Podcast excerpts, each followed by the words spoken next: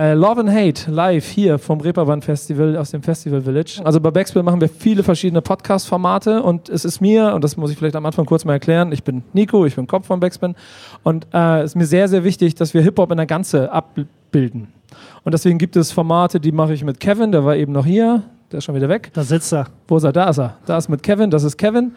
Kevin und ich machen sehr viele Formate, die das, den Zeitgeist, das Junge, das Neue, das Frische, ich meine, er sieht ja auch aus wie der, der ja, genau.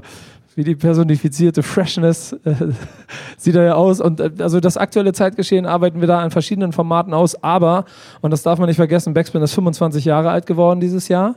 Deswegen äh, haben wir hier mit dem Reeperbahn Festival eine kleine Ecke uns aufgebaut, wo wir mit ein paar kleinen Bildern auch zu, äh, zu zeigen wollen von Covergeschichten.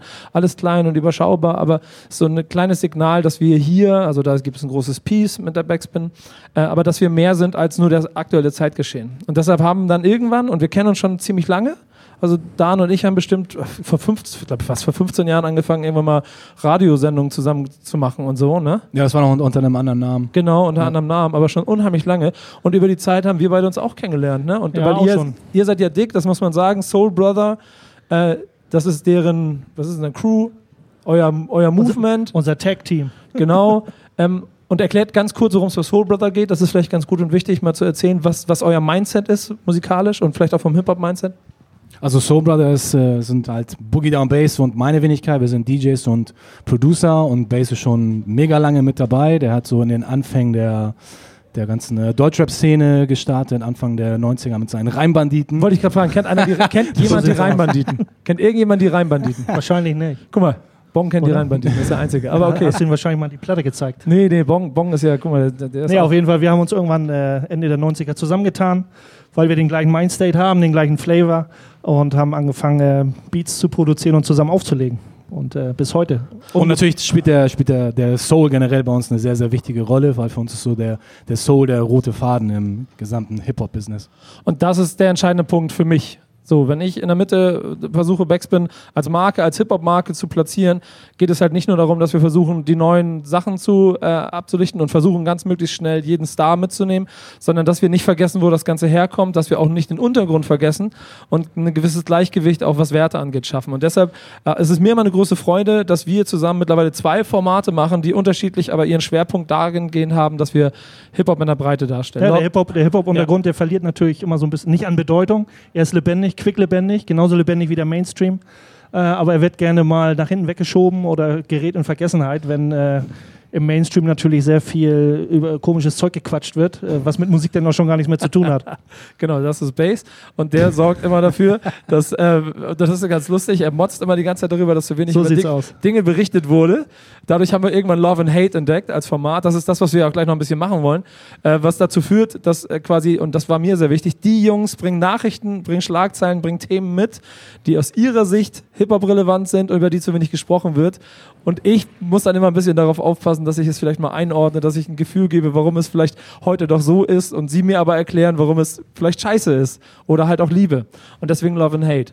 Und der zweite Schritt, deswegen erzähle ich es nur ganz kurz, und das ist nämlich das, was, äh, warum, wo er dann sich irgendwann den Titel Redakteur einfach auch verdient hat. Ist das so? Äh, ja, bist und du wärst dich ja, du wirst dich ja erfolgreich seit, seit Monaten dagegen. Äh, ist ein zweites Format, das heißt Talking with the B-Bass. Ähm, es gibt so ein Mixtape-Format, Rocking with the B-Bass, alles sehr schöne Namen, so, aber es soll eigentlich nur erklären, Untergrund, Rap. National, international.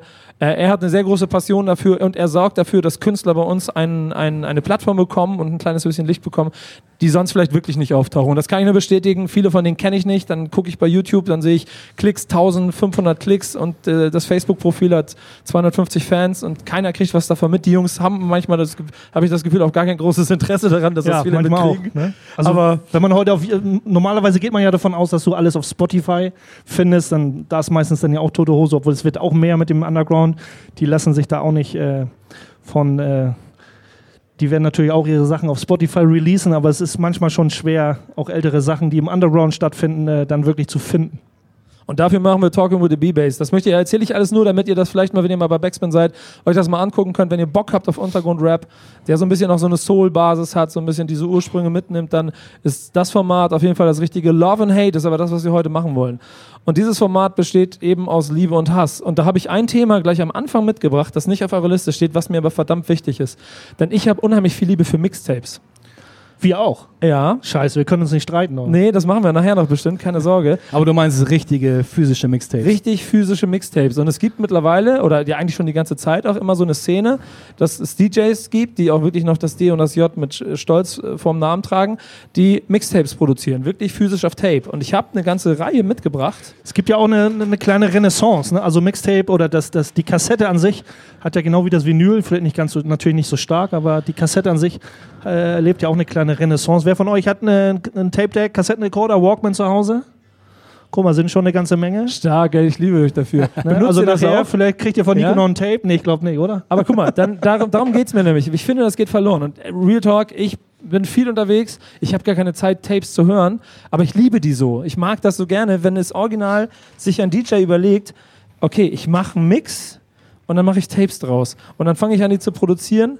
Und äh, genau wie ihr das sagt, es gibt, es gibt Leute, die das machen, aber die Masse macht das halt nicht mehr. Und deswegen ist da noch mehr Liebe drin für Musik. Das oder? ist ja, ist ja das, das Cover an sich. Ne? Also wenn du jetzt irgendwie nur so einen Spotify-Song machst oder einen Mix, dann hast du da so ein einzelnes äh, JPEG. Natürlich wirst du auch als Grafiker da so ein bisschen gefordert und, es auch steckt auch viel Liebe drin. Aber so, ich das, das kaputt ganze gemacht. Tape an sich zu produzieren, äh, dieser ganze Arbeitsprozess, Danke. dieser physische Arbeitsprozess äh, ist natürlich, äh, da muss man natürlich auch schon sagen, dass da eine Menge wirklich eine Menge passiert und eine Menge Liebe drin stecken muss einfach. Das macht man nicht einfach so, weil das meistens ist es ja, ähm, verdient man damit kein Geld, man packt eher noch ordentlich Geld drauf, würde ich sagen. Es hat ja mittlerweile aber schon auch so einen Charakter, dass manche Künstler, also manche Rap-Crews mittlerweile auch wieder auf Tape produzieren, um genau dieses rare Element dabei zu schaffen. So, du machst diese paar hundert Tapes und das war's, Feierabend. Dann kommt keiner mehr an die Mucke ran. Ja, wenn, So. wir jetzt, wenn wir jetzt ein bisschen beim Hate wären, Ja, würde ich los. sagen, wenn der, die ganzen Mainstream-Typen, die mit mehreren Millionen Klicks unterwegs sind bei Spotify, Die du äh, alle so gerne magst. Einfach genau, die ich so gerne mag, einfach aus, aus äh, Nostalgiegründen, also oder aus Marketinggründen mit, in, mit Tapes in ihre Boxen packen. Maximal ist doch, glaube ich, auch eh äh, nur Vinyl wa- wahrscheinlich bei den an, angesagt, bei den großen Künstlern, also bei den Ja, Mainstream-Künstlern. aber die Ich packen ja alles rein. Also wenn du Flaschenöffner, Feuerzeuge, Tapes, äh, Ja, ja, ich meine jetzt, nur, ich meine jetzt nur quasi auf dem physischen Tonträger bezogen, glaube ich, dass Tape da überhaupt gar keine Rolle spielt. Glaube ich Ne, zumindest. Es geht so ein bisschen los, oder das ist immer mal so ein Prozess. Das Vinyl-Hype-Thema hat aber schon natürlich schon dazu geführt, dass A, ich glaube, der Konsument, also Leute Bock hatten, Vinyl wieder zu kaufen. Naja, der analoge Tonträger ist halt Genau. schon so. Und es natürlich eine Zeit lang, und das muss man ja auch mal sagen, Jungs wie euch aber vorbehalten war, dass ihr aus dem Untergrund heraus Vinyl produziert habt und irgendwann, und jetzt kannst du den Hate rausholen, die Major-Industrie und, und Künstler gesagt haben, wir wollen auch Vinyl So haben sieht's aus. und die Presswerke auf einmal keine Zeit mehr haben, um Soul Brothers Scheiben zu produzieren. Naja, man muss, ja, man muss ja auch bedenken, dass wenn du eine Platte verkaufst, natürlich auf einen Schlag viel mehr verdienst als mit deinen Spotify-Streams. So, da gab es mal irgendwo eine interessante Auf Aufstellung, da hieß es dann, wenn du ein Album für 20 Euro verkaufst, hast du damit mehr gemacht als mit, keine Ahnung, tausenden von äh, Streams. Deswegen ist das für die Künstler schon interessant, natürlich auch diesen Markt äh, abzu, abzugreifen. Aber das nochmal das zurück zu, zu Nico. Das schon, das erkennt man schon, wenn man mit den Leuten äh, spricht, die sowieso über Jahre sozusagen die, die Vinylfahne hochgehalten haben. Wir ja auch. Wir machen alles, was über Soul Brother kommt, kommt auf Vinyl. Das äh, haben wir uns auch auf die Fahne geschrieben. Äh, und dann heißt das auf einmal, nee, äh, in drei Monaten geht's nicht mehr. Ihr müsst sechs, sieben, acht, neun Monate auf euer Vinyl warten, weil Universal hat da irgendwie zehn wichtige Aufträge, weil die haben ganz fixe Release-Dates. Äh, das ist schon traurig, ne? wenn der ganze Underground äh, so diese, diese Vinyl-Szene am Leben erhält und dann wieder reingegrätscht vom Major. So, ne? Aber das ist für, für uns gar kein großes Problem, weil wir machen ja eh zeitlose Musik und ob unsere Musik jetzt erst im nächsten Jahr auf Vinyl erscheint so oder aus. in sechs Wochen, das wird sich nichts Aber es, ändern. es rustet ja schon ein kleines bisschen, das muss man ja mal Natürlich. ehrlich sagen. Ne? Ich Ja. habe das auch schon von, also ihr macht das aus Liebe, da ist das Veröffentlichen ja dann auch so ein, so ein Prozess, der er kommt, wenn er kommt und das ist okay, es ist fertig, wenn es fertig ist. Aber es gibt ja auch noch Untergrundkünstler, bei denen ist das trotzdem ein Faktor, dass man das Ja. Ding auch produziert und raushaut, damit dann Leute kommen und es danach kaufen, um wieder in den Prozess des Produzierens zu gehen. Und wenn du dann so acht, neun Monate warten musst oder so, das ist schon hart.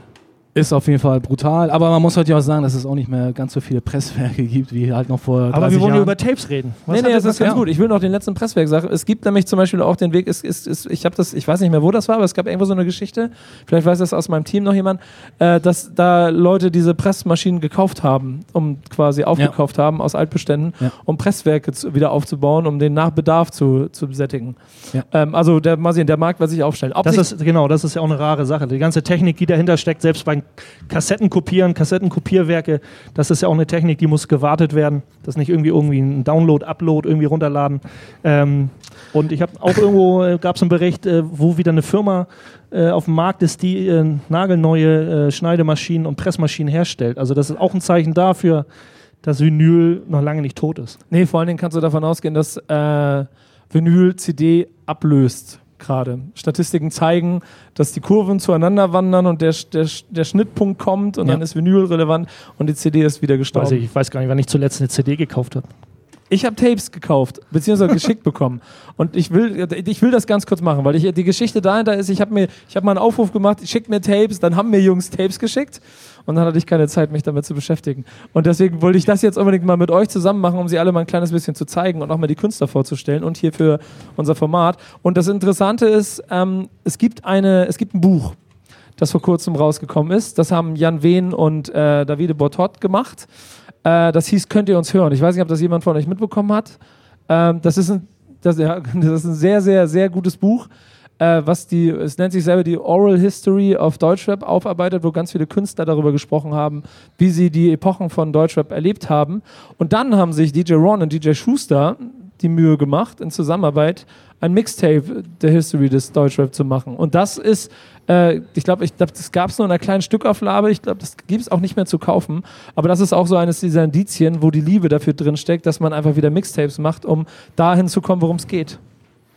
Ich meine, das war das, glaube ich, jedem sowieso klar, der das Mixtape sich die Zeit nimmt, äh, dass da nicht irgendwie so eine monetäre Geschichte hintersteckt, dass das wirklich absolute Leidenschaft ist, so, ne? gerade für die, für die Mixtape-Szene oder für die Mixtape-Liebhaber. So. Da fällt mir auch gleich noch ein äh, Projekt von uns ein, was ja auch demnächst auf äh, Tape erscheinen wird. Ja, genau. da, du, du kannst jetzt schon einstellen. Ich hätte es sonst noch am Ende gemacht, aber erzähl gerne schon mal was dazu. Ja, wenn wir jetzt schon mal bei dem Thema Mixtape sind, dann passt das dann natürlich wunderbar rein. Wir waren ja letztes Jahr in New York und da haben wir uns äh, eine unglaublich kranke Idee ausgedacht. Da haben wir in dem, dem Plattenladen The Thing in New York einfach mal zwölf Platten rausgedickt aus den 250.000 unsortierten Erklär mal. Schallplattenleichen. Erklär Ja. mal, the, the Thing ist eigentlich ein Secondhand-Store. Ich weiß nicht, kennt jemand The Thing in Brooklyn? Okay. Also, ich kannte ihn auch nicht, aber so bei denen hier Sagen wir mal so, ist das kennt- voll das angesagte Ding. Sagen wir mal so, ihr kennt ja alle Schallplattengeschäfte in Hamburg. Ne? Irgendjemand war schon mal in einem Schallplattengeschäft. Ja, aber jetzt Es ist was komplett anderes. Genau. Das ist so eine Art, ihr müsst euch das wie so einen Schallplattenfriedhof vorstellen. Also das ist wirklich alles ist mögliche, von wirklich. A bis Z, kreuz und quer, 80s, 70s, 60s, alles äh, bunt gemischt. Und wir waren auf jeden Fall in diesem Keller, äh, in diesem Laden ist es äh, quasi im ersten Stock so oder in der, der, im äh, Erd Erdgeschoss, da findet ihr alles mögliche an Secondhand, von Klamotten über 70s, Vintage Equ äh, Equipment. Und unten in dem Keller, da sind dann halt über 200.000 Platten unsortiert in Regalen und in äh, Räumen hochgestapelt, in diesen Milk Crates. Und da haben wir uns einfach mal zwölf Platten rausgesucht, mehr oder weniger blind. Wollten uns da eine äh, Challenge mit, mit äh, auf, aufbauen. Und aus diesen zwölf Platten haben wir jeweils ein Beat gebaut, also zwölf Beats insgesamt. Und das nur auf der SP1200, also auf so einer alten Kiste, die halt nur 10 Sekunden Samplezeit hat. Darauf die Beats dann gebaut. Und das quasi so eine Art, ja, wir haben da so eine Art äh, interaktives Ding draus äh, gemacht, haben die Beats dann angeboten, haben Making-ofs gemacht auf dem Backspin YouTube-Kanal und haben dann den Leuten gesagt, wenn ihr Bock habt auf die Beats, ladet ihr euch runter, rappt drauf und schickt uns eure Raps und die besten landen dann auf so einem Mixtape. Das in Kurzform. Und das wird es äh, jetzt im Herbst irgendwann geben und ist genau die gleiche Reminiszenz an das Medium und an den Ja, Liebe, so die dahinter aus. steckt.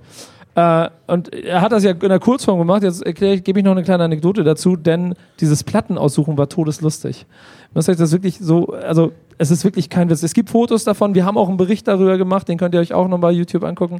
Ähm, es sind nur Platten. Und ich bin, ich weiß nicht, ich bin da rein und da sind überall Gänge und dann stehen kiloweise Platten und dann wieder um die Ecke. Und auf einmal will ich da so um die Ecke krabbeln, sitzen da so drei Jungs unten in der Ecke, alle mit so Masken und graben irgendwo in den hintersten Ecken, so dritte Reihe.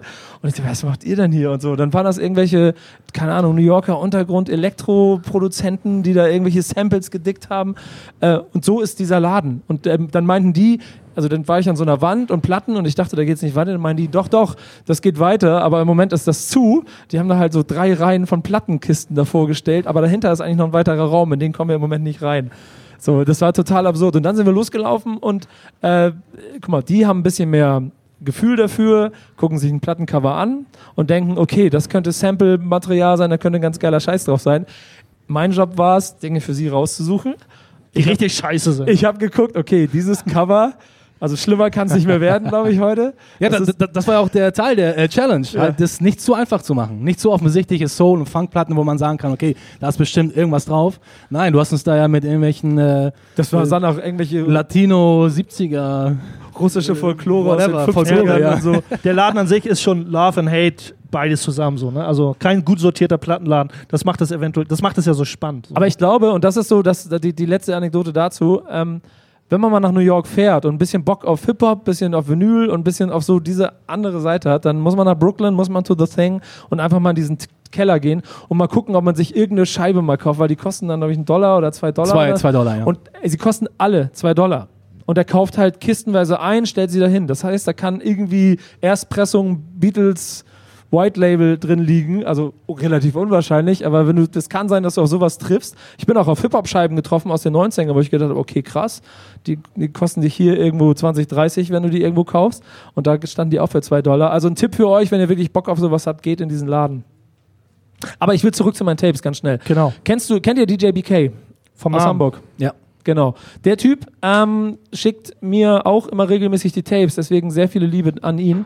Äh, und ist genauso ein Kandidat, der jedes, äh, ich, ich würde sagen, halbe Jahr vielleicht ungefähr, neues Tape macht. Der ist mittlerweile bei über 60 Tapes ähm, und macht einen Mix aus allem. Da sind, da sind, äh, ist viel Klassikerkram drauf, aber auch viel, äh, ähm, also Zeitgeist, aber trotzdem im richtigen Vibe und so, gute Mixe.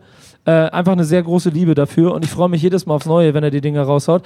Ähm, man kann die kaufen, die gibt es bei Hip-Hop-Vinyl, da kann man die kaufen. Äh, und viele sind auch mittlerweile schon ausverkauft, aber ich freue mich immer darüber, dass ich sie kriege.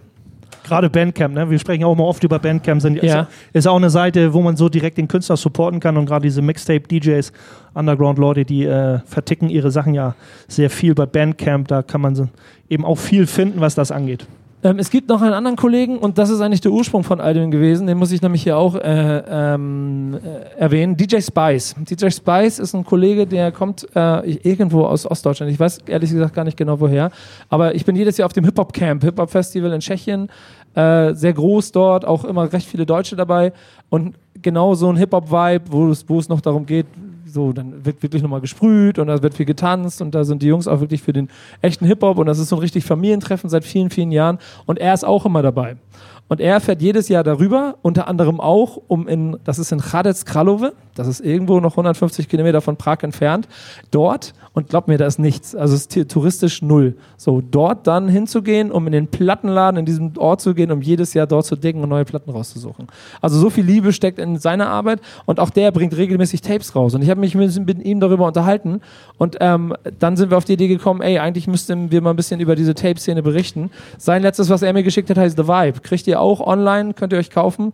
Äh, für mich eine sehr schöne Sache. Warum macht ihr eigentlich keine Tapes? Warum machst du eigentlich keine Tapes? Wir machen Platten. Ja, aber warum machst du keine Tapes? Du bist doch eigentlich, du bist doch eigentlich auch wie gemacht dafür. Ich habe auf jeden Fall sehr, sehr viele Mixe dafür. Also ich könnte wahrscheinlich locker auch über 100 Tapes noch raus, rausbringen. Ähm, weiß ich, war, war so für mich nicht wirklich immer, immer ein Thema, ähm, weil ich auch eher auf, äh, wie Base schon sagte, eher auf äh, Vinyl stehe. Und äh, wir dann doch lieber eine Soul oder Vinyl raushauen, anstatt äh, die Kohle in Tapes zu investieren. Es gibt ja noch so Leute wie der, der Yosen One zum Beispiel hier, Back to Bombing. Ich will euch den nur mal zeigen, ich will euch jetzt auch nicht zu sehr langweilen damit. Aber ähm, die Liebe dafür, dass die Jungs in, in jeder Variante Tapes machen, sei es, dass es Beat-Tapes sind, dass sie Deutschrap der guten alten Zeit zusammensammeln, dass sie neue Sachen damit reinbringen, Ja. aber schon alles mit dem Soul-Flavor, der euch auch nahe ist. Naja, auch den Hip-Hop-Flavor an sich. Ne? Wenn man das Vibes-Tape sieht oder das Back to Bombing hat immer noch diese Graffiti-Aspekte, äh, wo man dann auch sieht, dass da ist alles eng miteinander verknüpft. Ne? Da geht euer Herz auf, ne? Ja, natürlich. Ja. Ja, Logo. Aber ich, ich, ich werde das noch nicht weiter, also ich werde das jetzt nicht so weit auseinanderarbeiten. Ähm, Nicht, dass das noch eine Verkaufssendung Ja, wird genau. Aber, und das ist das äh, Schöne, das muss ich sagen, Navid steht da an der Seite, das ist äh, aus der Backspin-Redaktion. Der hat äh, rund um diese Tapes eine um, sehr umfangreiche Recherche betrieben und wird das dann demnächst bei backspin.de äh, als Artikel veröffentlichen. Das heißt, wenn ihr Bock auf die Sachen habt, geht auf backspin.de, guckt auf den Social-Media-Kanälen nach, dann könnt ihr den Artikel von Navid lesen, wo er dann ein bisschen im Detail erklärt, was das hier alles ist. Aber jetzt zu euch. Und jetzt ist eigentlich eure Aufgabe, das ist nämlich das Schöne, ich setze mich eigentlich immer nur hin und höre mir zu, was die Jungs zu erzählen haben. Und jetzt werde ich, Jetzt kann ich mir Getränke aufmachen. genau, jetzt kommen wir mit dem Thema, was, äh, was mir heute Morgen spontan einfiel. Das passiert ja auch manchmal. Ähm, aber habt ihr alle mitgekriegt, ist jetzt nichts. Ich sag, ich bringe jetzt nur zwei Wörter in den Raum: Family and Loyalty. Nico, dir ein Begriff, du hast es verschickt Okay. und Dan auch ein Begriff. Oh, ey. Mein Herz ist aufgegangen. Erklär, erklärt einmal kurz, worum es geht. Ähm, DJ Premier hat wieder was, hat gegraben in seinen Crates und es gibt, wo, es gibt einen neuen Gangster-Song und es wird wohl eine neue Gangster-LP geben, die wohl in der Mache ist. Auf jeden Fall gibt es seit gestern, vorgestern einen neuen Gangster-Song featuring J. Cole. Ähm, klassischer Gangster-Track, hat musikalisch nichts damit zu tun. Irgendwie ein Gangstar-Track, nicht Gangster-Track, ne? Gangs von, ein Track von Gangster. Gangstar, genau. Ein klassischer Gangster-Track. Ja. Den er übrigens auch heute Nacht noch per E-Mail rausgeschickt hat. An alle, die auf seinem Verteiler sind. So sieht's Ach, aus. echt? Haben wir heute Nacht auch noch gekriegt, ja. Sind, sind hier Leute, die Gangster feiern? Also ich möchte mal kurz ab. Kennt, ahnt ihr Gangster? Guck mal, nee. Guck mal, guck mal da. Guck mal, Bong ist immer der Einzige, der hier nickt hier vorne. Okay, klassischer Boom-Bap. So. Ich will das, das, ich will das nur mal abchecken, weil wenn wir das machen und so und alle voll im Film und so und auch was uns das bedeutet, damit wir das kurz mal erklären. Erklärt mal Gangstar, bitte. ja, 90s, ich sag jetzt mal einfach klassische East Coast, New York, 90s äh, Boom-Bap-Musik. Das würde es erstmal so auf den Punkt bringen. Schon sehr, sehr wichtig für die, für die 90er, Anfang 2000er, was, was rausgekommen ist äh, in der Zeit äh, von der East Coast. Also Ja, ein äh, ganz wichtiger, ganz wichtiger Faktor. Ich würde mal sagen, jeder, der sich mit Boom Bap beschäftigt hat und der ein Boom Bap Fan ist, also der, der Sound, der aus den 90ern sich so herauskristallisiert hat, ich glaube, da sagt jeder unter seinen Top 5 Gangster. Oder was sagst du, Nico? Selbst du bist ja ein großer Boom Bap Fan. Klar, Nas, Jay-Z, Wu-Tang, äh, DITC, Gangster gehört denn genau Gangster ist immer mit dabei. Und äh, Gangster, das sind DJ Premier und Guru. Guru ist der Rapper und DJ Premier der Produzent. Ja, Guru Rest in Peace, DJ. leider vor einigen Jahren schon verstorben. Ja. Und äh, jetzt äh, postmortem Genau. kommt, äh, kommt was wieder raus. Da gibt es ja auch mal so ein bisschen äh, Anfeindung oder so ein bisschen sagen, Love and Hate. Genau, ich wollte kurz noch zu DJ Premier noch was sagen. Ich, ich will nur noch mehr Informationen dazu geben, weil wenn ihr jetzt immer noch nicht genau wisst, was das ist, dann geht mal, wenn ihr auf einer Hip-Hop-Party seid äh, und da dieser Classic-Shit gespielt wird, von dem ihr, ja, geile, geile Beats und äh, cool, die Songs kenne ich irgendwoher, seid mal sicher, ihr habt so 20 Klassiker, die ihr von früher kennt äh, und das ist von Gangster über, wie gesagt, schon gesagt, eigentlich alle Künstler der Zeit, jeder hat mal mit DJ Premier zusammengearbeitet. Und irgendwann werdet ihr so wissen, wie DJ Premier klingt und ich mache immer gerne mit denen Spaß und lass dann, stell mal das zusammen und dann sind das so 30 Songs, die jeder kennt, weil damit kannst du im Prinzip eine komplette Hip-Hop 90er Party durchspielen und du hast, du machst keinen Fehler. Ja, und es äh, ist ich würd immer sagen- DJ Premier. Ich würde sagen, Primo ist so der Dieter Bohlen des Boom Bap. kann Ja, defi- sagen, de- ne? so? Punkt. Im positiven Sinne. Ja, Im stimmt, positiven Sinne. stimmt, aber stimmt aber auch einfach. Und der entscheidende Faktor ist hier, und darüber müssen wir halt ein bisschen reden, A, dass der Song rausgekommen ist und B, dass es halt Guru-Lyrics gibt. Ne? Das ist, Definitiv, ja. Ja. Äh, Primo hat ja in so einem Instagram-Post irgendwie was gesagt, äh, was würden die Leute sagen, wenn ich ein neues XXX releasen würde? Und da sind natürlich dann die Leute komplett durchkrediert, haben gesagt, ja, was kommt jetzt? Kommt jetzt ein neues Nas-Album? Kommt jetzt doch das NYGs-Album, was du versprochen hast?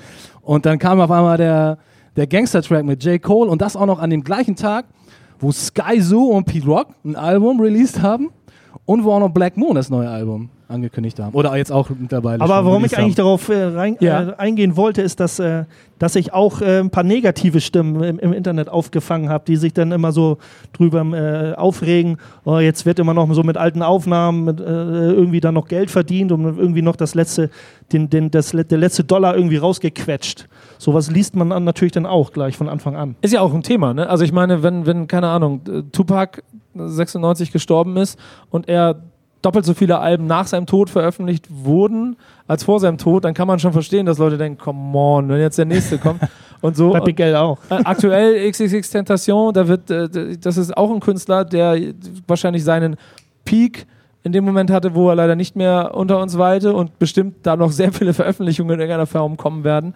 die auch dort äh, die Maschinerie am Laufen halten. Ja, aber Deswegen wenn's ist das gute- hier schwierig. Ja, wenn es guter Stuff ist, ich sag, wenn es guter Stuff ist, ist es gut verpackt. Dann äh, blickst du drüber hinweg, das ist jetzt egal. Ne? Nee, ich, ich freue mich, dass da was kommt. Alles Ja. gut. Also ich habe gar kein Problem damit, wenn das irgendwelche alten Aufnahmen sind. Ich hatte ja mal die Gelegenheit, als wir, ich glaube in Amsterdam war das oder so, Base, wo wir mit äh, Primo, das war auch schon, glaube ich, zehn Jahre her oder so, da war er auf Tour.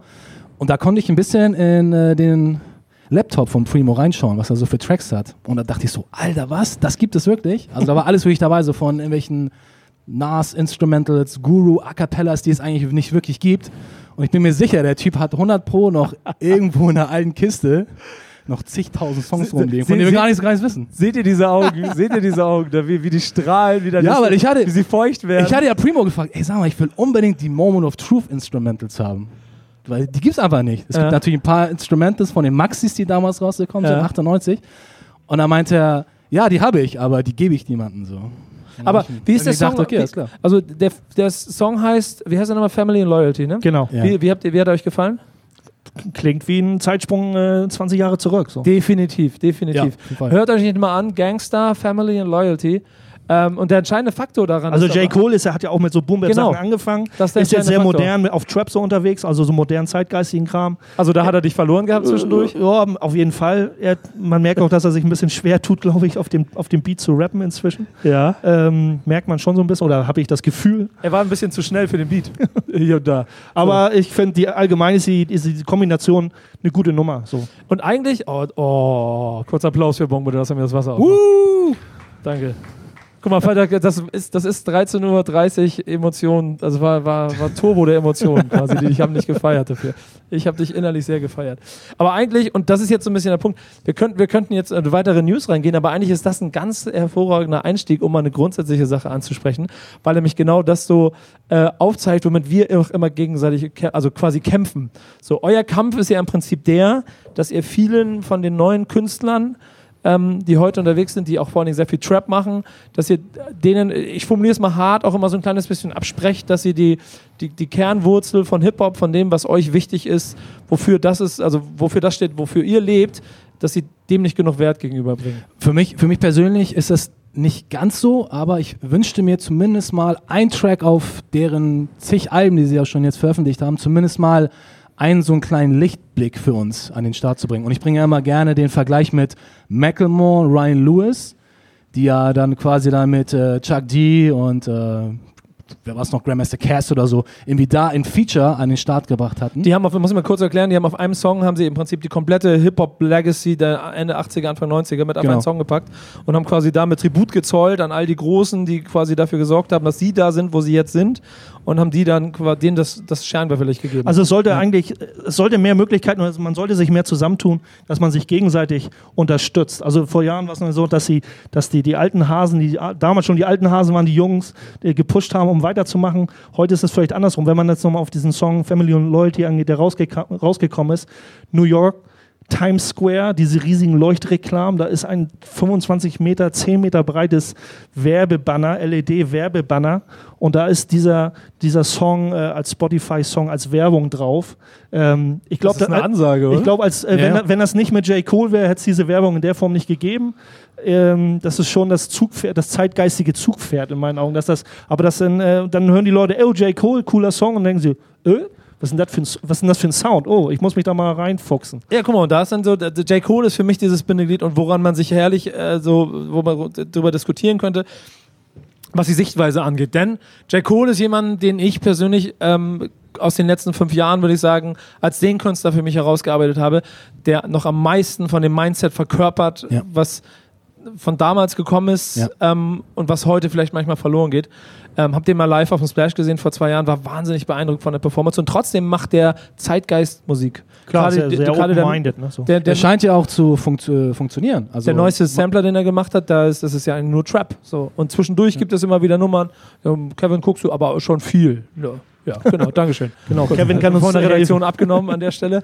Äh, aber auf jeden Fall zeitgeistiger, als es euch zum Beispiel lieb wäre. Und damit äh, würde ich meinen, und das ist jetzt die, die Speerspitze, aber es gibt viel andere drumherum, habe ich oft das Gefühl, dass aufgrund nur vom Soundbild ihr euch mit Künstlern einfach nicht beschäftigt, weil sie dann nicht auf eurem Tennisplatz da unterwegs sind. Das ist so eine Basis, ne? Also das ist so, es muss halt vom Sound passen. Also wenn, wenn der Sound passt, dann hören wir den Künstlern gerne zu.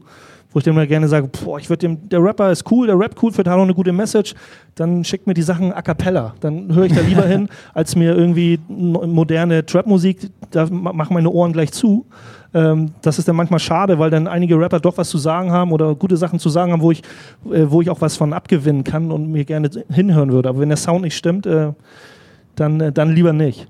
Wir sind halt, äh, man, also ich, ich würde es so beschreiben, wir sind ja so ein bisschen so, was den Sound angeht, so ein bisschen so Hip-Hop-Veganer, kann man sagen. So. Ne, wir schließen schon kategorisch einige Sachen von vornherein aus, weil, weil dieser Sound uns einfach nicht catcht, ja.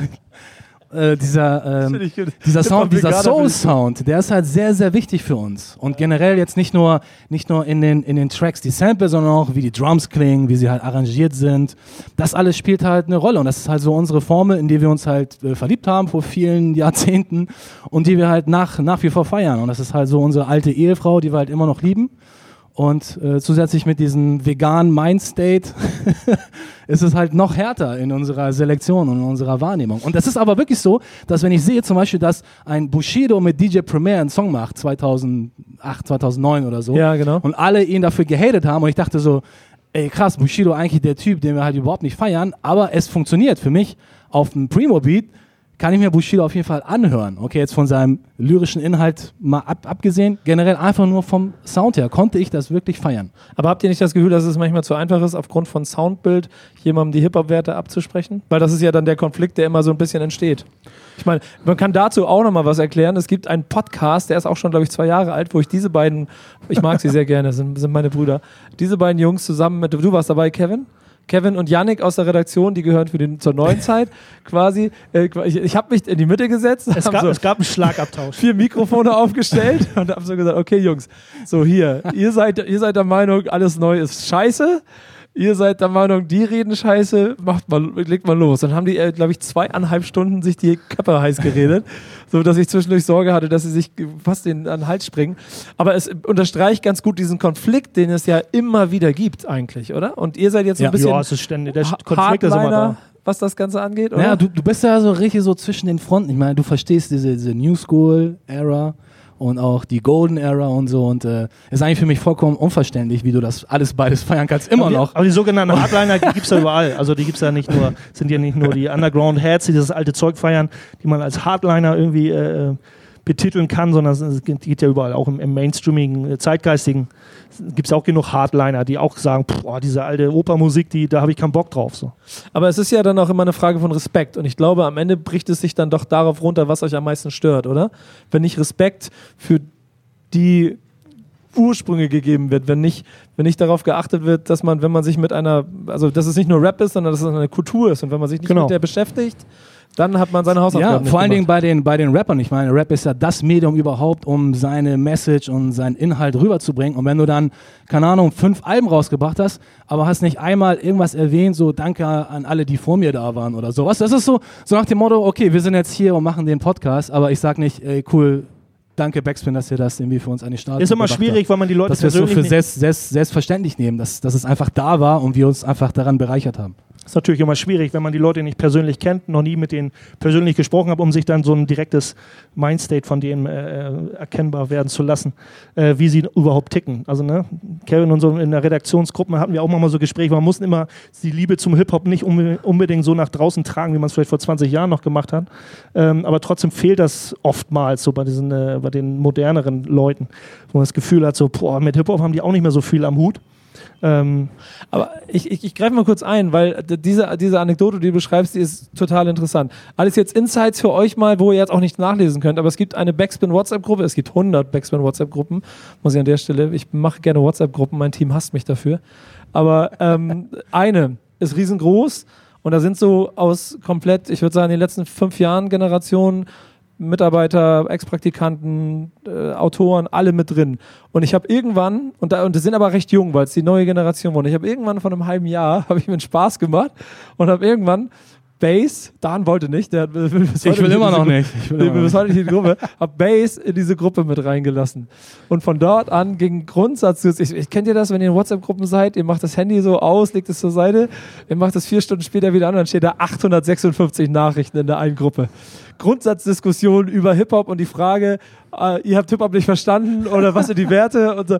Und, und, und pass mal, auf, ich mache mich ein bisschen Mal ganz, ganz, ganz kurz, ich, ich schmeiß mal rein. Ich schmeiß Ja. mal rein. Fun Fact: Du hast Dan in die Gruppe genommen und, und Dan zurückgeschrieben zu dir, soll Base auch noch in die Gruppe und du so direkt auf gar keinen Fall. Ja, das stimmt. Am Anfang ja, weil ich ein bisschen Angst davor hatte. Und irgendwann habe ich aber gemerkt, dass es, also erstmal war der Clash geil, aber, und darum geht es so ein bisschen, und das merke ich, weil es auch ein bisschen immer unsere Diskussion ist, ist wir reden manchmal von zwei verschiedenen Dingen einfach.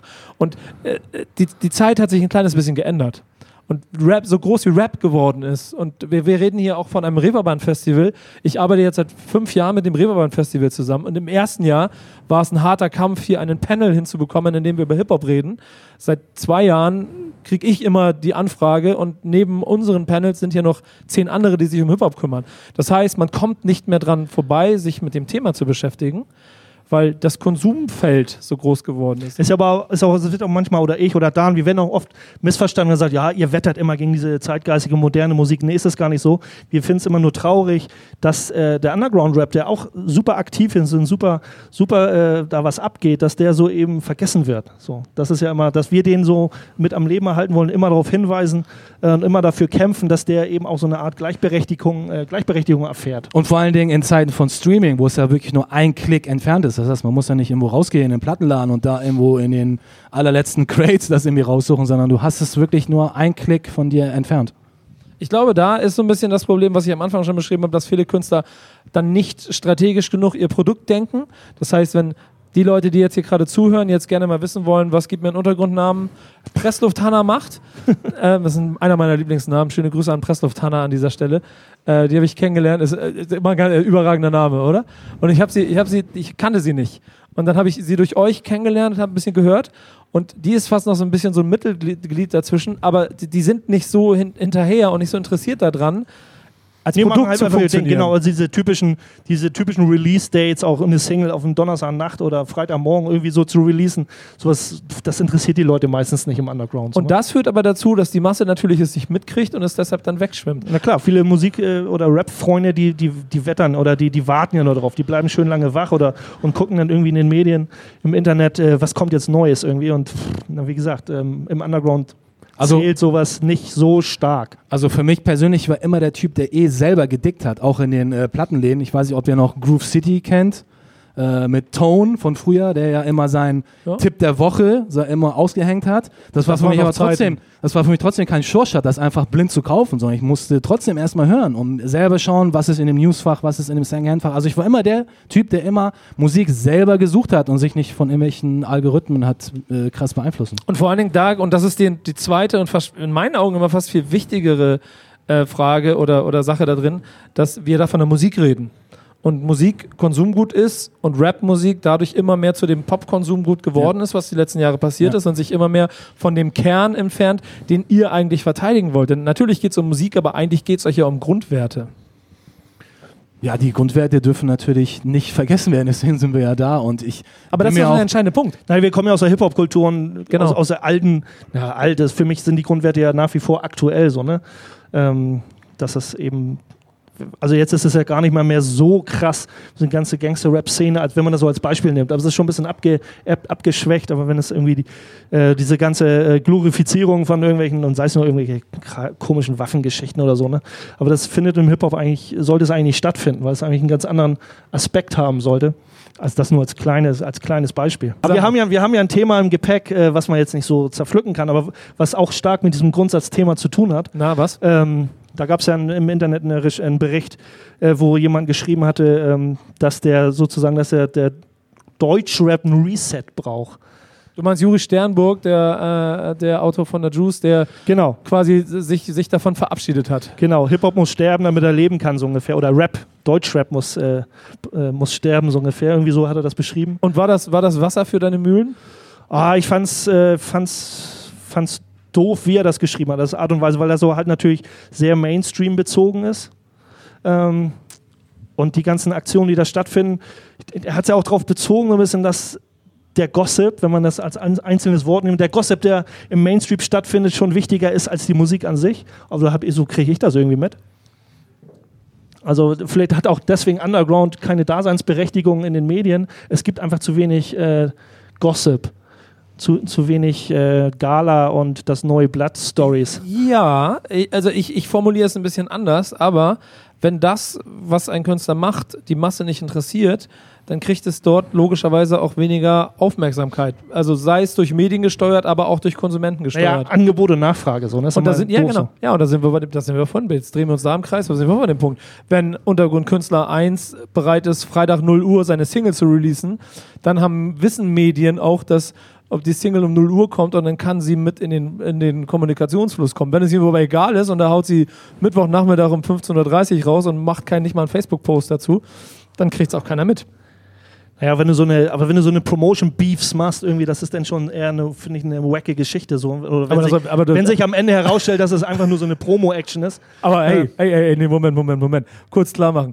Da, ein Medium zu sagen, hey, mein Song kommt Freitag um 0 Uhr Nein, das und war jetzt ein Beef mit, mit, mit einem Straßenrapper anzufangen, sind irgendwie noch zwei verschiedene Dinge. Ja, aber trotzdem ist es, äh, ich wollte wieder zurück zu diesem Gossip- äh, Gossip-Thema. ja, aber das gehört so ein bisschen, ja, mach, na, mach weiter. Da wird- Ja. Hat da noch was dazu zu sagen? Ich Also, also ich finde den Artikel eigentlich ziemlich cool ge äh, äh, geschrieben und ich äh, stimme auch in, in, in einigen Sachen auch mit dem überein. Vor allen Dingen ist mir hier so ein bisschen in Erinnerung geblieben, ich habe es hier äh, markiert auf meinem Zettel. Zurückgeben wollen diese Künstler meist wenig. Das ist immer so ein, so ein Ding, wo, was ich hundertprozentig unterschreiben würde. Viele von den Künstlern, die jetzt im Mainstream halt sehr erfolgreich sind, untereinander, vielleicht haben sie irgendwelche Sachen am Laufen, aber generell ist das so auch schon so eine Art Ausbeuterkultur für mich. Die, die nehmen sich das halt, was sie, was sie kriegen können, wo sie erfolgreich mit sein können und lassen das auch nicht wirklich los. Und das ist eigentlich nicht der Hip-Hop-Urgedanke, weil Hip-Hop war immer, sich auszutauschen, sich zu treffen, einfach gemeinsame Sache zu machen. Und ich finde, das hat der Deutschrap im Mainstream auf jeden Fall bitter nötig. Für mich im Untergrund ist das nach wie vor gang und gäbe und auch Ja, jeder eine Selbst Selbstverständlichkeit. Leute fragen uns, hast du Bock Scratches zu machen? Hast du Bock ein Album-Snippet für mich zu machen? Hast du Bock ein Beat für mich zu produzieren für mein nächstes Album? Das findet natürlich auch auf diesen anderen Ebenen statt, aber alles auf Business. Der eine sagt, ja, ich mache nur mit, wenn ich dafür aber meine 5000 Euro kriege, plus so und so viel äh, prozentualer Beteiligung an deinen Verkäufen. Das gibt's im Underground-Rap nicht oder nicht so ex krass extrem. So. Das wollte ich nochmal irgendwie Ja, zu dem äh, Naja, weiter für also, mich also macht schon, also man steckt da auch nicht so drin, aber natürlich macht es eher den Anschein, dass es, dass es eher so Business-Deals sind, als das freundschaftliche, freundschaftlicher Support. Nat- Ja, aber guck mal, das ist ja genau das Thema, dass Rap, was das angeht, so erfolgreich geworden ist, dass es einfach ein, ein noch stärkeres Geschäft geworden ist. man muss wirtschaftlich denken. Ne? Ja, war es Ja. war es irgendwie auch immer schon. Auch DJ Premier und Gangster Guru haben auch wirtschaftlich gedacht in ihren Produktionen, dass, äh, ob ihr das nun einsehen wollt Ja, oder nicht. alles Äh, gut. Aber sie waren vielleicht einen Tick näher an dem Mindset, das, das, euch, das euch wichtig ist. Und das geht verloren. Und die Frage ist ja ein bisschen, wie man das auffangen kann. Und ich glaube, dann am Ende, der Juri hört wahrscheinlich nicht eure Mucke und der hält euch dann Das wahrscheinlich es, genau. auch für, Genau, für ja. hängen geblieben. Und Ja, ja. trotzdem hat er das gleiche Problem. Scheinbar. Ja, wir sehen ja Deutschrap generell nicht nur im Mainstream, sondern für uns äh, spielt das ja eigentlich mehr im Underground eine eine Rolle, weil da natürlich unsere Werte viel stärker vertreten sind, als jetzt irgendein äh, Mainstream-Rapper, der über seine neue Gucci-Einkäufe rappt. Natürlich ist es für mich auch langweilig, wenn jetzt irgendein Backpacker und sagt, ja, ich äh, bin immer noch an den 12 Zehnern, habe hau jetzt mal ein neues Mixtape raus und ich bin immer noch real, weil ich bei The Thing Platten digge, dann ist das für mich in Anführungsstrichen genauso langweilig, äh, als wenn er irgendein äh, Gucci-Rapper von seinen äh, 20 Zoll Felgen rappt oder so. Ja, das wahrscheinlich. Das ist aber ähnlich. So. Also wenn, es, wenn man von der Musik her äh, das, äh, das loslöst, dann ist es wahrscheinlich ähnlich. Also mi- mich tönt das dann auch nicht an, wenn, wenn wie gesagt, so Dauerwerbesendungen irgendwie, wenn irgendwie in Shindy irgendwie alles aufzählt, was äh, in, in, in einer Nobelmarkenwelt Rang und Namen hat, oder ich höre von irgendeinem Künstler auf, auf einer 12-Track äh, LP höre ich 10 Songs, wo es ums Kiffen geht, dann finde ich das auch langweilig. So. Ja. Aber trotzdem höre ich lieber die Tracks, wo es ums Kiffen Genau, dann wär, oder ich, ich, ich, äh, ich hoffe, dass es da Instrumentals gibt. Wenn mich die Musik flasht, dann kann ich wenigstens Ja, die, weil- die Musik hören. So. Weil hundertprozentig die Beats viel, viel geiler sein werden für uns. Ja, ja, das ist ja das, was ich jedes Mal, wenn wir sprechen, auch mitkriegen, dass selbst wenn ich mal äh, Musik zusammenstelle oder euch was zeigen möchte, äh, allein schon die Beat-Auswahl euch Ja. die, die, äh, die, die, die Haare im Nacken hochstellen Ja, man, man muss ja sagen, damit steht und fällt es ja, weil wir halt auch selber Producer sind. Und äh, wenn du als Producer irgendeinen anderen Beat hörst, dann sagst du ja auch meistens wie so eine kleine Diva, ah ja, die Sample ist ganz cool, aber die Snare ist scheiße, ja, die Bassdrum hat er nicht cool programmiert, das gefällt mir nicht so ganz. Oder manchmal ist es auch so, dass du sagst, oh, was für ein Banger, der, der Typ hat Aber ich glaube, das ist auch, ist auch so eine Sache, oder so. als, als Hip-Hop oder äh, Aktiver oder als Aktiver im, im Musikbusiness, dass man, oder wir als Producer, DJs, dass man sagt so, die Basis ist die Musik, der Rap kommt on top. Als Konsument kann ich mir vorstellen, dass es auch so die Musik so ein bisschen in Kauf genommen wird, weil man sich gerne mit dem Künstler identifiziert, ihn gerne hört, sein, sein, sein, äh, seiner Musik oder seinen, seinen Worten lauscht und, und, dann sagt so, okay, Musik war schon mal besser oder gefällt mir jetzt nicht so gut, das letzte Album war besser. Ich glaube, so, wenn man selber so aus diesem Beatgeschehen kommt, dann ist erstmal der Rap so zweite Sek äh, sekundär und das muss erstmal, hatten wir vorhin schon das Thema, der Beat muss erstmal matchen und dann, äh, genau, dann so kann er auch nicht über irgendwelche, dann darf er auch nicht irgendwelche Se äh, Sexismus-Geschichten irgendwie rauspacken oder irgendeine Scheiße labern, aber die, die Beats müssen schon passen so. Aber das heißt, habt ihr für Juri Sternburg und den, also den Autor von dem Artikel einen Tipp, warum er Deutschrap doch nicht den Rücken kehren sollte? Naja, ich meine, also ich, ich an seiner Stelle würde das eher differenzierter sehen. Ich würde einfach sagen, dass es nicht nur komplett Deutschrap ist, sondern Deutschrap Mainstream. Und da, wie wir wissen, der Mainstream hat eh seine eigenen Gesetze.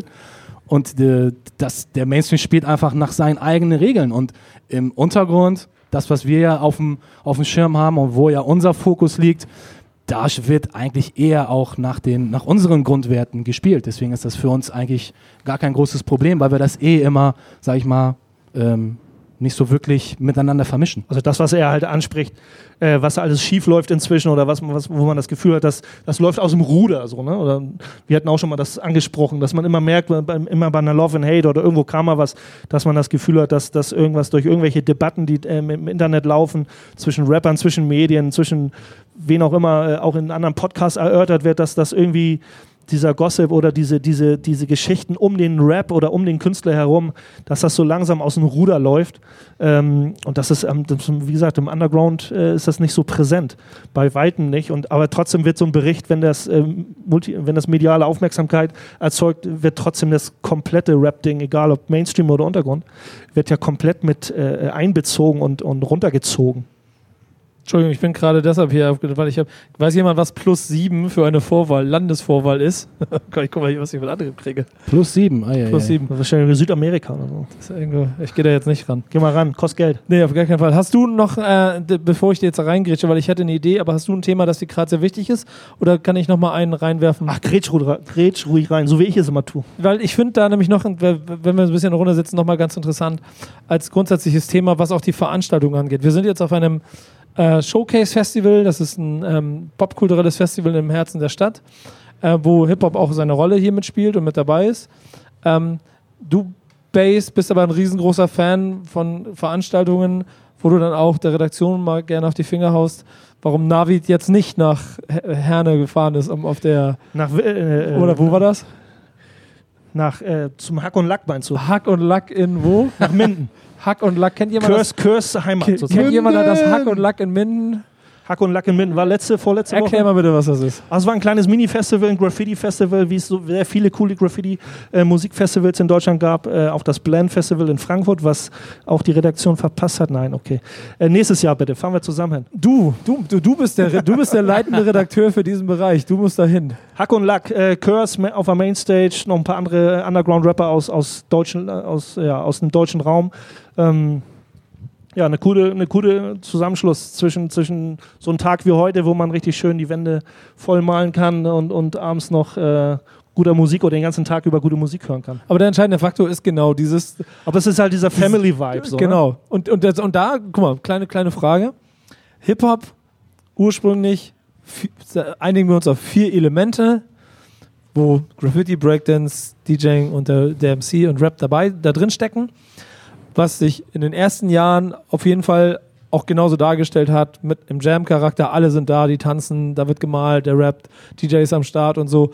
Was ja dann aber über die Zeit für viele ein, ein Sinnbild für hängen geblieben, zurückgeblieben, äh, Scheuklappendenken ist, weil es so nicht sein muss und alle Teile sich ja auch immer weiter voneinander entfernt haben. Trotzdem gibt es immer wieder diese Veranstaltungen, die zumindest einen ähnlichen Charakter haben. Naja, oder? es ist ja so, ist also, wenn man, wenn man wirklich weit zurückgeht, wenn diese klassische Jam-Kultur nimmt, dann äh, kann man fast davon ausgehen, dass alle, die auf, dieser, auf diesen Jams waren, 90, 95 Prozent aktive Hip-Hopper waren.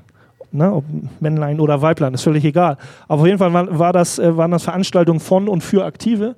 Und auf so einem kleinen Festivals wie das Hack und Lack oder das Blend oder andere kleine Veranstaltungen, dann findet diese Interaktion auch untereinander. Also das ist nicht so, dass, dass dann irgendwie ein Act auf die Bühne kommt und macht sein Showcase und ab ins Hotel, Flieger und ich, ich will nach Hause, sondern dass er den ganzen Tag da auch verbringt oder früher kommt und mit den Leuten auch in, in äh, diesen Austausch äh, stattfinden kann und die sich auch wie du hast dann deine neue Podcast-Geschichte, ne, man sollte auch Fan bleiben immer noch, nicht immer nur nicht immer nur Artist in dem ganzen Trubel, sondern dass man dann auch Fan geblieben ist von den Sachen, sich andere Leute auch anhört und auch mit anderen Acts auf der Bühne vielleicht im Nachhinein oder im Vorhinein vorne, gerade wenn man ein paar Stunden irgendwo abhängt am Tag oder abends noch, dass man mit den chillt, sich aus, ein Austausch stattfindet. Und das, das fehlt mir, sowas auch selbst beim Hip-Hop-Camp, ähm, Out for Fame und alles die ganzen großen ähm, Festivals, äh, äh, da findet das vielleicht in kleineren Gruppen statt, aber so diese, diese Rap-Superstars, ähm, da findet dann vielleicht äh, keine äh, Interaktion mehr auf, auf, eine, auf Augenhöhe statt. Naja, die haben auch noch wahrscheinlich andere Gigs zu spielen.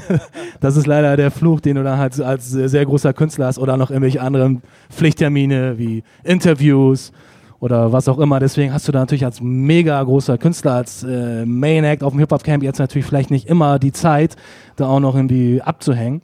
Aber ich merke schon aus, aus äh, vielen Festivals, äh, bei denen ich war, immer mal so Unterschiede. So, äh, das Hip-Hop-Camp, das erwähne ich jetzt nochmal, ist ein Beispiel dafür, wo, und das ist glaube ich vier Jahre her, Sammy Deluxe war gebucht und äh, hat an einem Tag da einen Auftritt gehabt relativ früh und war ein bisschen geflasht davon, dass so viele US-Rap-Legenden seiner, seiner eigenen Vergangenheit alle da waren und er mitgekriegt hat, dass die alle da vier Tage gechillt haben. Das weiß ich noch. Cool. Da war Onyx war da, damals war das war, da war Mob Deep noch da, da war Rascas war da, dann kam MOP einen Tag und die haben alle zusammen gechillt. Und ich kann mich noch an die Situation erinnern, wie Sammy Deluxe, Rap Superstar, der am Wochenende vier Festivals spielt, rein, raus, rein, raus, zum ja. nächsten Ding, bam, bam, bam, also voll in der Maschinerie ist, da wie ein kleiner Junge gestanden hat und gesagt, ey geil, Alter, was ist hier los? so, und Fotos auf einmal mit vier Legenden auf einmal auf seinem Foto machen, die alle Instagram-mäßig und Fame-mäßig wahrscheinlich mittlerweile nur noch Zehntel von seiner Größe haben, aber er war wie so ein kleiner Junge und hat es gefeiert, ja, manchmal weil der Flash gekommen ist. Oder es ja. finden ja auch manchmal spontane Jam-Sessions statt, ne? also gerade in den Zelt, Zeltstraßen, die es da gibt und überall, wo DJs auflegen am Tag, so um, die Uhrzeit oder so. Ich kenne es vom Hip-Hop-Camp, ne? dass, dass dann äh, Leute vorbeikommen und spontan irgendwelche Sessions machen. So. Also ich habe ein ziemlich lustiges Thema, äh, oder Base hat das ja rausgesucht, in äh, Toronto gibt es jetzt äh, oh, ja. so eine App für so einen Club. Da haben wir uns äh, vor einigen ah, Jahren mal geil, DJ-Thema, ne? Ja, ja, ja. Ich ja. glaube, ich glaube sogar, also Bass ist wie so eine Art Orakel teilweise. Ich habe ja teilweise echt so ein bisschen, so schon ein bisschen spooky, weil er meint auch schon mal, ey, pass auf, irgendwann kommen wir mal mit einem USB-Stick zu einem äh, DJ-Gig und legen Pass auf, auf. ich, ich stelle kurz und, eine Frage bei, bei, bei ein paar Leuten. Wenn ihr ein Club seid, geht ihr zum DJ und wünscht euch einen Song? Nee, du mal. Seid oh, ehrlich, ihr seid, seid alle, ehrlich. ihr seid alle schuldig, sagt es doch. Ja, komm. Und zeigt doch das hier, schön auf dem Handy und so. Wer hat sich noch nie ihr, einen ihr Song Ihr seht so aus wie die Jungs, die dann immer direkt hingehen mit dem Handy so zeigen, hier, spiel mal den Song, Digga. Spiel mal den Song, hier, schnippst du mal Handy ein. So, aber da, genau dafür gibt es jetzt eine Lösung. Es gibt eine Lösung für euch. Ja, es gibt eine App dafür sogar. In äh, Toronto gibt es jetzt eine App dafür und in einem Club könnt ihr euch das per App wünschen und quasi dann die meistgewünschtesten Tracks, die spielt der DJ dann auch. Das heißt, da hat der DJ keine andere Wahl, selbst wenn es irgendein Schmufix ist, muss er das spielen. Und ich habe mir die App mal runtergeladen gestern, einfach mal um das zu testen, aber ich muss mich da irgendwie Naja, aber es funktioniert, also das glaube ich so ein... Also, pass auf, das Ding heißt PSLY. So, und das erlaubt allen Clubgängern, die auch diese App installiert haben, einfach ihren Song sich zu wünschen. Und das ist wirklich so. Also, wenn es wirklich einen Song gibt, der richtig durch die Decke geht bei den Wünschen, dann muss der DJ das spielen. Und das gibt es jetzt seit dem 8. Juni. Also, falls ihr gerade in äh, Toronto seid, Figures Nightclub. Aber ich kann, mir, ich kann, mir, halt vorstellen, dass das, äh, dass das schon seine Runde machen, auch andere Clubs sowas ausprobieren. Weil äh, der Grund, warum der Clubbetreiber das macht, er sprach, glaube ich, von Deeskalation. Ja, er wollte so ein bisschen quasi den Leuten die Möglichkeit geben, auch so interaktiv die Stimmung mitzubestimmen und damit jeder mal ein bisschen glücklich ist, damit nicht äh, irgendeiner sagen kann, ah, der DJ war so wack, der hat mein, meine Songs nicht gespielt und so weiter und so Aber fort. Aber das ist eigentlich ein Armutszeugnis, wenn wir bisschen bei Hate sind, das ist ja ein Armutszeugnis auch ein bisschen für den DJ oder den DJ nicht mehr das, äh, das äh, Vertrauen gegeben wird, dass er so ein bisschen auf die Crowd, auf die Besucher, auf den Laden an sich so eingehen kann. Und äh, natürlich ist das Schönste, wenn ein DJ so sein, sein Set und seinen Style spielen kann. Und wenn es so ein bisschen so ein neutraler Club ist, dann verlangt man ja auch vom DJ, dass er so ein bisschen äh, guckt, was da passiert und äh, auch agieren kann. Und so ist es, so wird er ja auch nur wieder zur Jukebox. So, ne? Ich muss aber sagen, ich finde teilweise Wünsche von Gästen gar keine, also gar kein großes äh, Problem. Teilweise wünschen sie sich auch wirklich sehr gute Songs. Also nicht wirklich so, dass immer Spice Girls Oder äh, Barbie Girl, habe ich auch schon erlebt, so, wo ich dann denke, so, okay, die haben irgendeine Wette verloren, müssen jetzt den DJ das fragen. Also uns, oder wir wurden ja schon mal auf einer Deutschrap-Party gefragt, ob wir Blümchen spielen so. können. Ah, Blümchen, genau. Und das fand ja, ich ja. dann schon ziemlich krass. Aber der, ähm, also der eigentliche Kern für mich da drin ist so ein bisschen die Trauer darüber, dass damit ja diese DJs, die in der Vergangenheit eine sehr große Wertigkeit dadurch hatten, dass sie A, Selectors waren und B, dann auch ähm, die Party selber quasi durch ihren Sound bestimmt haben. Ja. Äh, Un, also unweigerlich dadurch ja immer mehr an Bedeutung verlieren, dass es vom Creator nur noch zu Dienstleister geht und damit Genau. ja eigentlich der Tod von, von einer ganzen Kultur. Aber das sieht man ja, sieht man ja auch in, in, im, Mainstream-Sound, wenn man jetzt wieder zurück zur Musik geht, auch, dass äh, früher in, in, in Rap die, der DJ als, als Producer oder als, als Mitglied der Band viel präsenter war und jetzt so gut wie bei keinem Act mehr Mainstream auf jeden Fall eine Rolle spielt.